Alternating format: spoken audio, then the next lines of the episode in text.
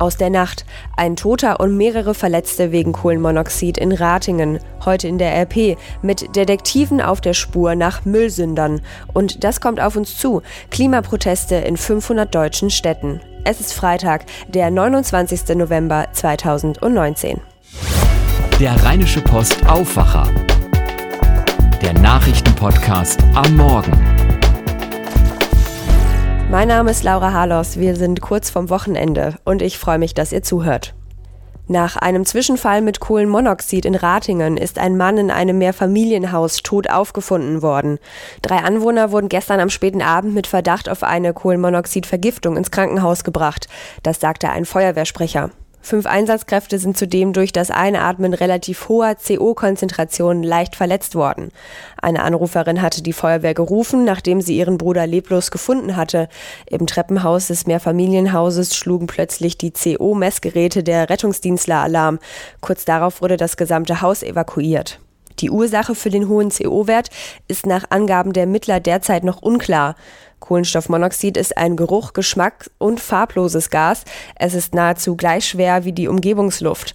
Es entsteht oft als Reaktionsprodukt bei einer unvollständigen Verbrennung. Das Gas reichert sich im Blut an und hat dann einen Sauerstoffmangel zur Folge.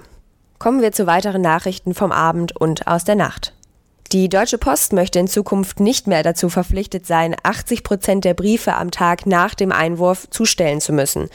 Diese Vorgabe aus dem Postgesetz möchte das Unternehmen lockern, das sagte Postvorstand Tobias Mayer. Damit sollten die Kosten der Briefzustellung begrenzt werden und man könne so auf klimaschädlichen Transport per Flugzeug verzichten.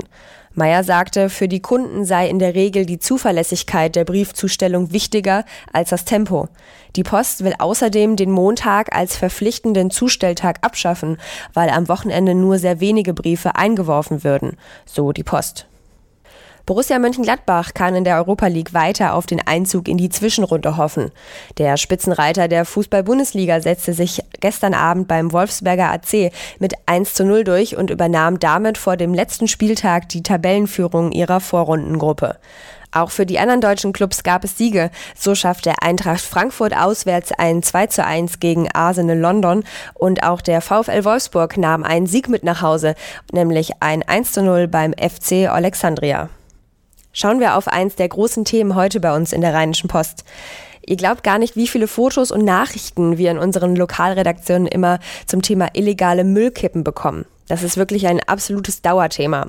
Und ich bin mir ziemlich sicher, dass auch fast jeder von euch sich schon mal irgendwo, sei es bei sich zu Hause um die Ecke oder auf einem Spaziergang, über einen Müllberg geärgert hat, den irgendjemand da verbotenerweise entladen hat.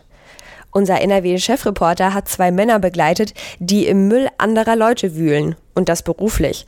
Er war nämlich mit Mülldetektiven unterwegs. Christian, du hast die Mülldetektive von der Stadt Mönchengladbach begleitet. Erzähl doch erst einmal, wie genau wird da gearbeitet? Also wie erfahren die Mülldetektive von den illegalen Müllkippen? Also ähm, Bürger können halt äh, bei der örtlichen Müllgesellschaft anrufen, können sagen, bei uns vor der Haustür oder im Park je nachdem, ähm, ist uns aufgefallen, da hat jemand Müll abgekippt, illegal, der gehört dort nicht hin, könnt ihr den bitte wegmachen. Dann fahren die Mülldetektive dort raus, schauen sich das an, gucken jetzt aber in erster Linie äh, nach den Verursachern. Also die reißen dann im äh, Einzelfall dann die Tüten auf, gucken drin, ob äh, da jemand irgendwelche Etiketten äh, hinterlassen hat, die Rückschüsse äh, zulassen auf den Verursacher, ob vielleicht sogar Kontoauszüge drin liegen. Und äh, sollte das äh, der Fall sein, ähm, äh, dann werden diejenigen angeschrieben und äh, müssen ein Bußgeld zahlen. Detektiv, der Begriff impliziert ja auch, dass man aktiv Ausschau hält. Ja, die reagieren äh, nicht nur, sondern die agieren auch. Und zwar legen sie sich äh, auf die Lauer, kann man wirklich so sagen. Äh, nachts observieren sie äh, entsprechende Hotspots, also ähm, mal, Müllcontainer, äh, wo traditionell oder wo häufig auch äh, dann illegaler äh, Müll entsorgt wird.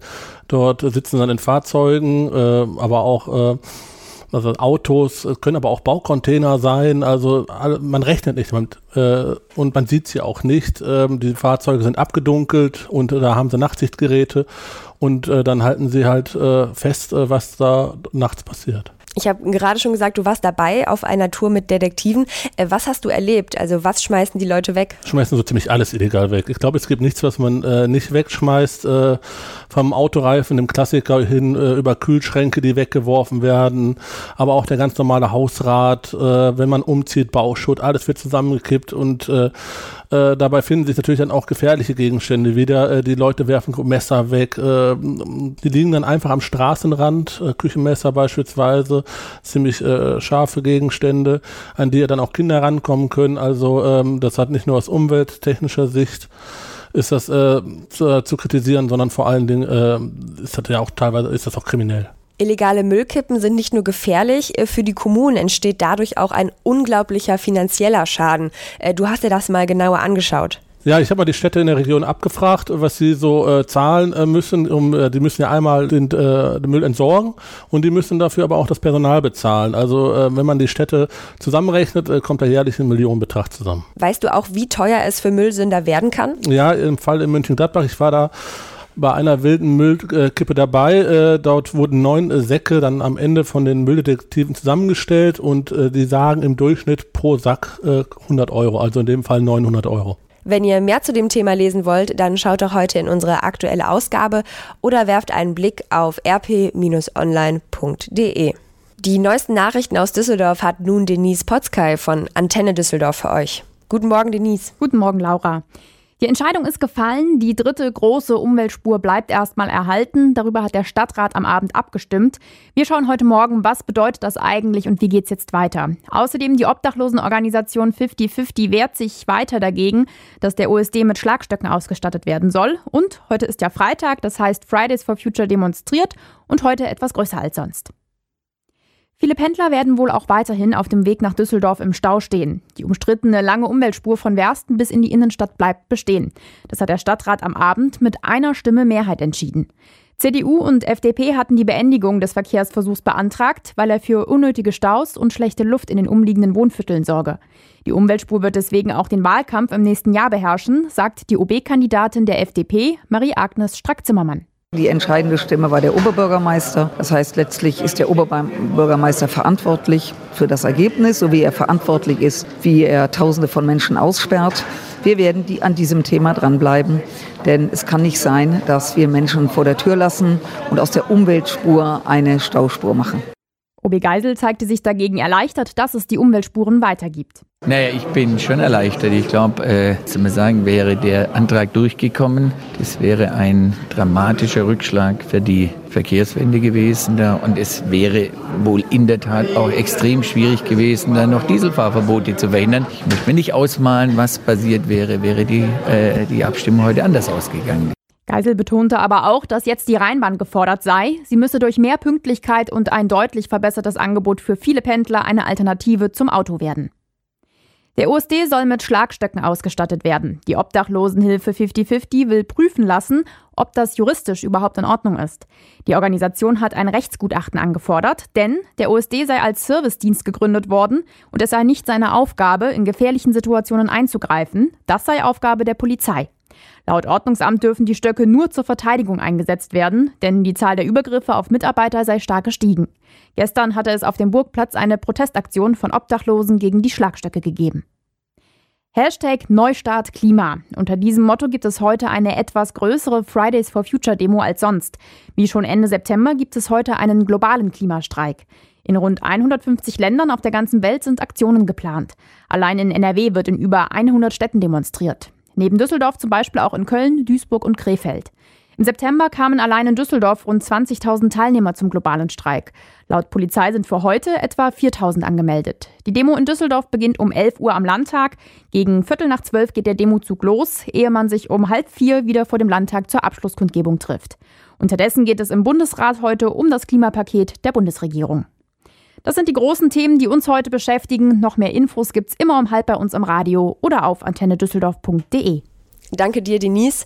Und du hast mit der Klimademo in Düsseldorf schon auf unser Thema des Tages übergeleitet. Zum vierten Mal koordinieren Klimaschützer weltweit ihre Proteste. 500 deutsche Städte sind heute mit dabei. Allein in der Hauptstadt Berlin haben die Organisatoren bei der Polizei 50.000 Teilnehmer für eine Demonstration angemeldet, die vom Brandenburger Tor durch das Berliner Regierungsviertel führen soll. Dort berät der Bundesrat über Teile des Klimapakets der Großen Koalition.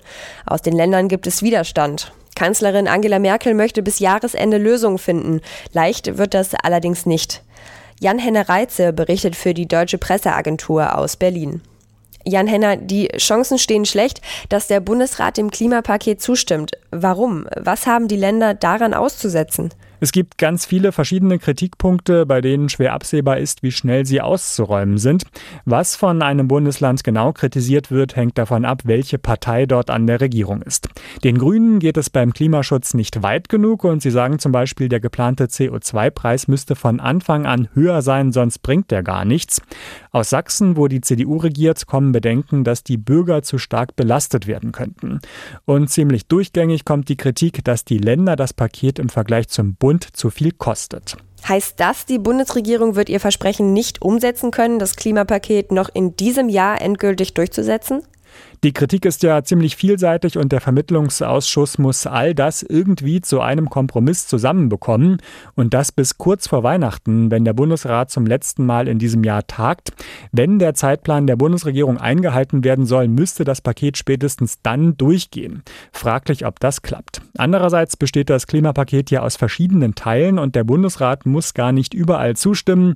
Da könnte die Regierung zumindest sagen, es ist zwar noch nicht alles unter Dach und Fach, aber wenigstens ein Teil. Vielen Dank an Jan-Henne Reitze. Schauen wir zum Schluss noch kurz aufs Wetter. Es kann heute Morgen immer noch nass sein, also für den Weg zur Arbeit könnt ihr ruhig noch den Regenschirm einpacken. Den könnt ihr gebrauchen. Ab dem Mittag lockert es dann aber auf, hin und wieder kommt sogar die Sonne raus und es soll in jedem Fall trocken bleiben. Dazu kommen Solingen und Wuppertal heute auf 7 Grad, Neuss und Düsseldorf auf maximal 8 Grad, genauso wie Krefeld und Mönchengladbach. Morgen wird es dann nochmal richtig schön. Viel Sonne und wenig Wolken bei 3 bis maximal 6 Grad. Sonntag bewölkt, aber trocken und wieder richtig kalt bei einem bis maximal 3 Grad. Ich wünsche euch ein schönes Wochenende und wir hören uns nächste Woche wieder. Macht es gut. Mehr bei uns im Netz www.rp-online.de